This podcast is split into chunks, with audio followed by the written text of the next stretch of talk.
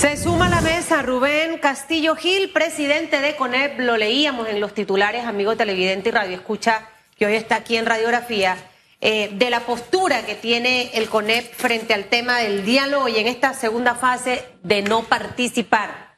Ya cuando leí el titular eh, completa la información, entendí un poco la, decisión de ustedes, eh, señor Castillo Gil pero creo que es importante que la audiencia pueda estar un poquito más claro. ¿Por qué esta decisión ustedes enviaron, y no sé cuándo la enviaron, y todavía no sé si hasta las 8 y 11 minutos de la mañana de hoy jueves, 6 de octubre les han respondido de unas consideraciones? Explíquenos un poquito qué es lo que está persiguiendo el CONEP básicamente para esta segunda fase del diálogo y que se haga de una manera correcta, participativa a la par, no 8 a 24 y otra serie de cosas. Sí, eh, buenos días y gracias por la invitación.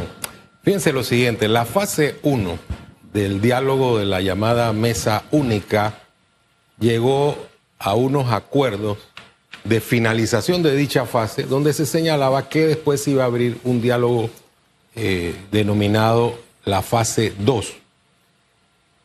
Ya existían condiciones para ese diálogo en la fase 2, condiciones en las cuales no participó el sector productivo, el sector empresarial. Obviamente, cuando uno examina ese acuerdo, uno se da cuenta que prácticamente el sector privado asistiría a una fase 2 con unas fórmulas preconcebidas que no son propias de un debate democrático. Por ejemplo, nosotros hemos dicho que es imposible participar en la fase 2 si no se establece una agenda de manera consensuada, si no se establecen los parámetros o la metodología que se va a utilizar para el desarrollo del diálogo, si no se acuerda el facilitador o mediador, eh, si además no, se, no existe la posibilidad de revisar o evaluar lo acordado en la fase 1, es decir, elementos que no son condiciones, sino que son reglas básicas para un debate democrático.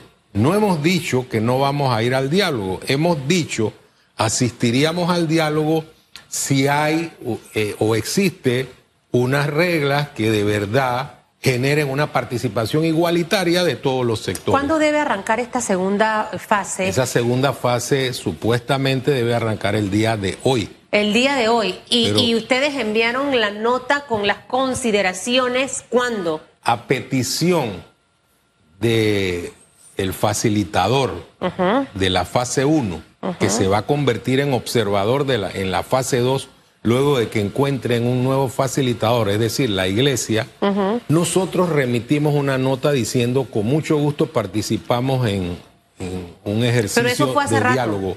Eso fue el, 3 de octubre. Fuimos convocados a dos reuniones. Ok. Y en la segunda reunión entregamos esa nota con el afán de que hubiera una, una fórmula que permitiera que el diálogo iniciara con condiciones democráticas. Se lo pregunto porque al final, para que la gente también entienda, porque si no aquí ahorita vamos a empezar a escuchar, así que ahora los empresarios no quieren participar, pero ustedes con anticipación enviaron esta nota. Lo que sí es cierto que esta segunda fase del diálogo viene condicionada. Eh, desde hace ya un par de semanas se divulgó cuáles eran las condiciones precisamente para esto. Ya la iglesia deja de, moderar, ahora solo observa y que en una cuarta etapa, no recuerdo, de nuevo vuelve a, tener otro papel. Entonces, esto no genera confusión, eh, señor Castillo Gil. Y también los temas que siguen saliendo, porque esta mesa nace por una sola cosa y después se le van agregando otros elementos a esta discusión y yo no sé cuándo va a tener fecha de cumpleaños la mesa del diálogo. Yo tampoco y debo ratificar algo. Mira, Susan, a nosotros formalmente no nos, no nos han invitado. No hemos recibido ninguna nota que diga ustedes están citados o ustedes tienen la posibilidad de acudir al día tal en tal lugar. Ha sido una, una expresión simplemente a través de los medios, que se ha dicho que la fase 2 inicia el día 6. Pero miren lo siguiente, Nosotros estamos dispuestos a discutir de todo, a debatir sobre todos los temas con unas reglas que permitan que ese debate sea sereno y que trate de construir en la diversidad, porque sabemos que en democracia hay puntos de vista encontrados, eso es lógico en democracia. El problema es el reconocimiento del otro.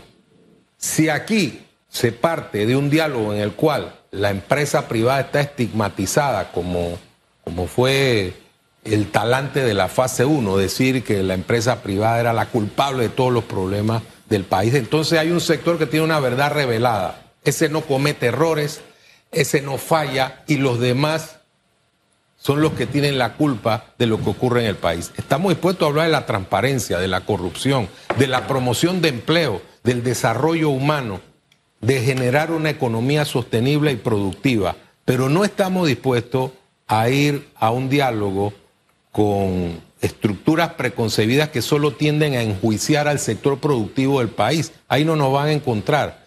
Nosotros también señalamos que este proceso de diálogo debía llevarse a cabo en la concertación nacional. ¿Por qué? Porque es una institución que existe en función de una ley y nosotros estamos en la vía de rescatar instituciones. ¿Por qué usted siente que hay una resistencia para que esta mesa de diálogo se traslade a la concertación nacional donde están todos los sectores. Y dos, también mencionó la palabra enjuiciar, es decir, que si los, los representantes de las empresas privadas participan de este eh, debate, los sectores sociales van a tratar de enjuiciar a, a, los empresarios. ¿Cuánto asciende la representatividad del sector privado en la mesa del diálogo versus los movimientos sociales? ¿Hay igualdad? ¿Hay desigualdad? Bueno, el, el diseño o la arquitectura de esta supuesta fase 2 es igual que el diseño de la fase 1. Es decir, el sector productivo tendría ocho miembros en la mesa y las tres alianzas tendrían 24. Eso es asimétrico completamente. Además de eso, como ya dije, el diálogo estaría condicionado por una agenda que ya está establecida. Nosotros consideramos que esos presupuestos no contribuyen a construir una hoja de ruta para el desarrollo en Panamá. En este momento, nosotros no necesitamos una especie de tinglado. Nosotros no estamos buscando una contienda con nadie. Estamos tratando de buscar elementos que nos sean convergentes para el desarrollo del país. Si hay alguien que levanta la mano y dice, yo no tengo mácula, no cometo errores, precisamente ese sector está cometiendo un grueso error que va a afectar al resto de los ciudadanos. El Suntrack eh, tilda al sector empresarial de realizar una campaña de engaños y desprestigiar la mesa. ¿Usted cómo le responde al Suntrax? Nosotros estamos honrando la verdad. Por ahí hay gente de racionalidad asintomática que al final lo que quiere es mantener al país en incertidumbre. Nosotros lo que queremos es contribuir con nuestras ideas, no queremos imponerlas, queremos resolver los problemas del país, no incrementarlos con actitudes antidemocráticas.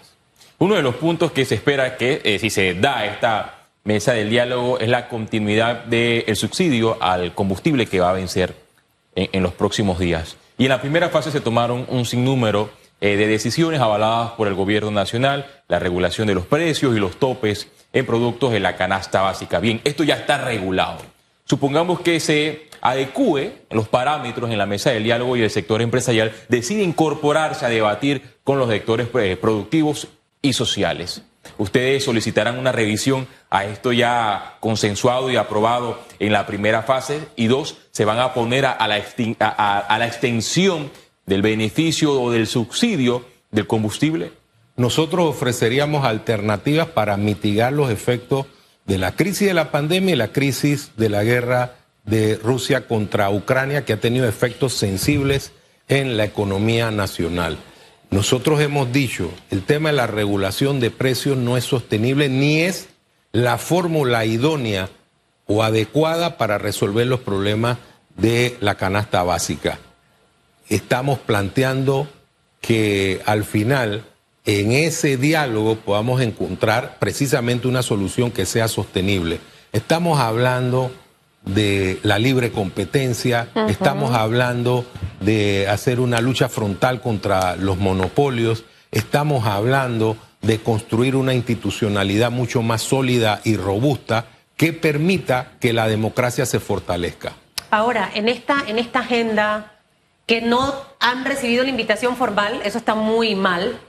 Eh, si, el, si, la, si la segunda fase inicia hoy y el sector empresarial no ha recibido una invitación formal, eh, ¿qué tipo de manejo en realidad se está teniendo de esto? ¿Cuáles serían, no sé si usted, obviamente no ha recibido la invitación, pero no sé si conocen de esa agenda? Usted mira el celular a ver si lo invitan mientras estamos aquí hablando, licenciado Gil Castillo, eh, Castillo Gil. Eh, ¿qué, ¿Qué temas van a estar en esta segunda fase? Entendiendo que ya lo que pasó de la primera y que mucho de esto está aprobado por decreto, ¿cuál es el sentido? Estamos ahorita con la pregunta de redes del 30% de descuento en los medicamentos. Ya fueron decisiones que se tomaron en la primera fase del diálogo sin que estuviera el sector empresarial.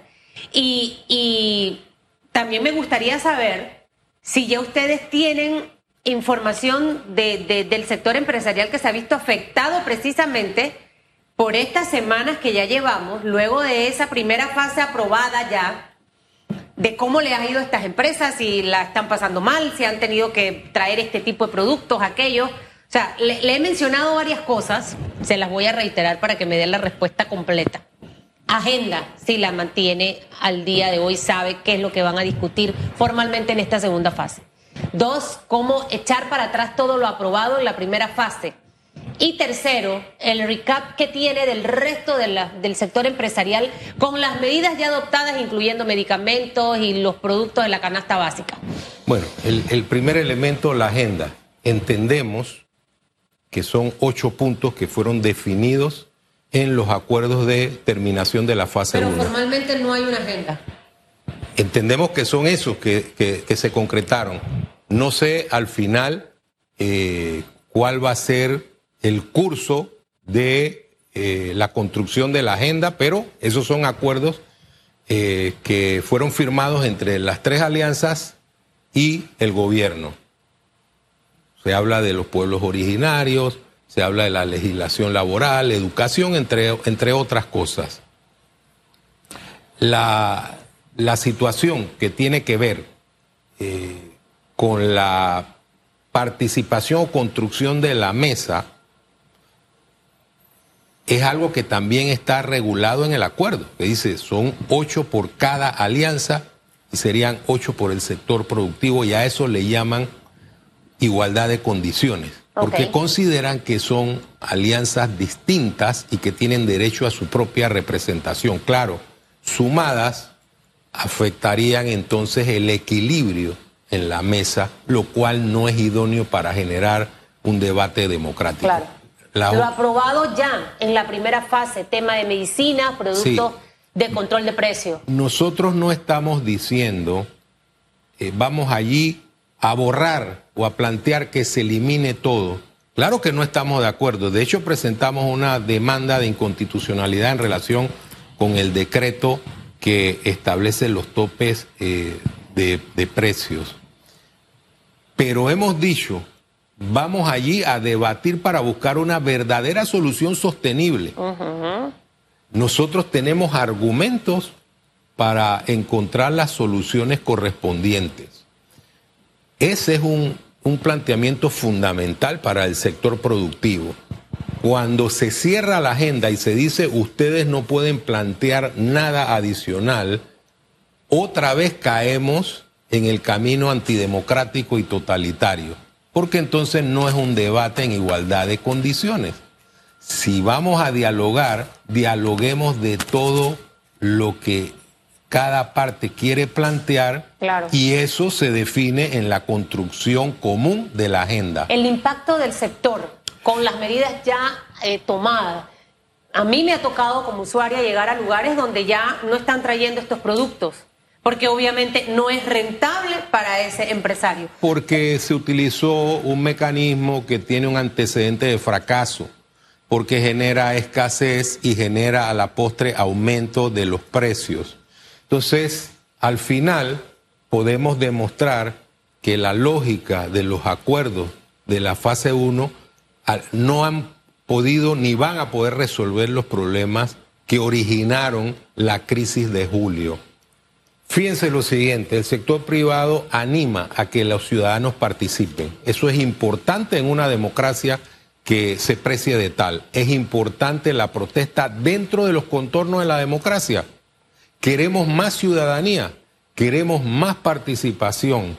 Lo que no puede ser es que a través de mecanismos que van fuera de las prácticas democráticas se afecten derechos de terceros. Esa mecánica de cierre de calles practicada en las protestas del mes de julio y agosto, ¿qué produjo? Afectación de las micro, pequeñas y medianas empresas, afectación de todo el tejido social. Y recuerden, la afectación fue más grave porque venimos de sufrir una crisis una de las más potentes crisis que ha sufrido el país como consecuencia de la pandemia y del aumento del combustible. Y decimos lo siguiente, pese a las diferencias, está por encima de todo eso Panamá. Vamos a buscar los elementos que nos son comunes para construir un país donde haya una mejor educación. No puede haber una mejor educación en un sector donde hay una especie de, de hiperparos o sea, paros consecutivos. ¿A quién afectan los paros? A los sectores más vulnerables, donde se puede generar igualdad de oportunidades, precisamente dando una mejor educación. Entonces, son temas vibrantes que nosotros queremos impulsar y que lamentablemente eh, hay una visión totalizadora eh, que trata de señalar que una parte de la sociedad panameña no puede participar y que no tiene soluciones y que las únicas soluciones vienen de un sector que es un sector muy específico y limitado de la sociedad. ¿Qué debe hacer el gobierno nacional eh, en vista que, como está el escenario, el sector empresarial no se va a sumar a la mesa del diálogo? Y si no se suma, el gobierno debe eh, cerrar esta mesa para que no sea una mesa solamente con grupos y sectores ausentes, porque si no llegan acuerdos, en el país se están registrando sin número de crisis. Crisis de medicamento, lo vemos en la educación, en el agua, y a partir de hoy hay desabastecimiento con el tanquecito del gas. Ya la empresa Petrobras dijo que el gobierno adeuda 65 millones de balboas. Vamos a ver, ¿qué hemos dicho en relación con el Estado? Hemos dicho, requerimos construir un Estado austero, un Estado esbelto, eh, un Estado donde se acabe con la burocracia excesiva y frondosa. Eso es un elemento fundamental para que la gestión pública tome otro rumbo. Eso lo hemos dicho con mucha claridad. Para construir eh, un camino que nos permita salir de esta situación complicada, simplemente se requiere voluntad, la voluntad de todos los sectores en la empresa privada hay mucha voluntad de seguir adelante. En la empresa privada hay una agenda, una hoja de ruta para la recuperación de la economía del país. Hemos dicho también que debemos fortalecer el sistema judicial. Si hay empresarios corruptos, si hay empresarios delincuentes o hay personas que viven a la sombra de beneficios ilegítimos deben sufrir el rigor de la ley. Si tenemos un sistema judicial robusto y vigoroso, entonces vamos a sentir que la seguridad jurídica es real y que no está en una dimensión semántica. Entonces, esos son temas fundamentales para que el país mire por retrovisor a la crisis y se encamine hacia el futuro. Gracias, señor Rubén Castillo. Interesante esta entrevista.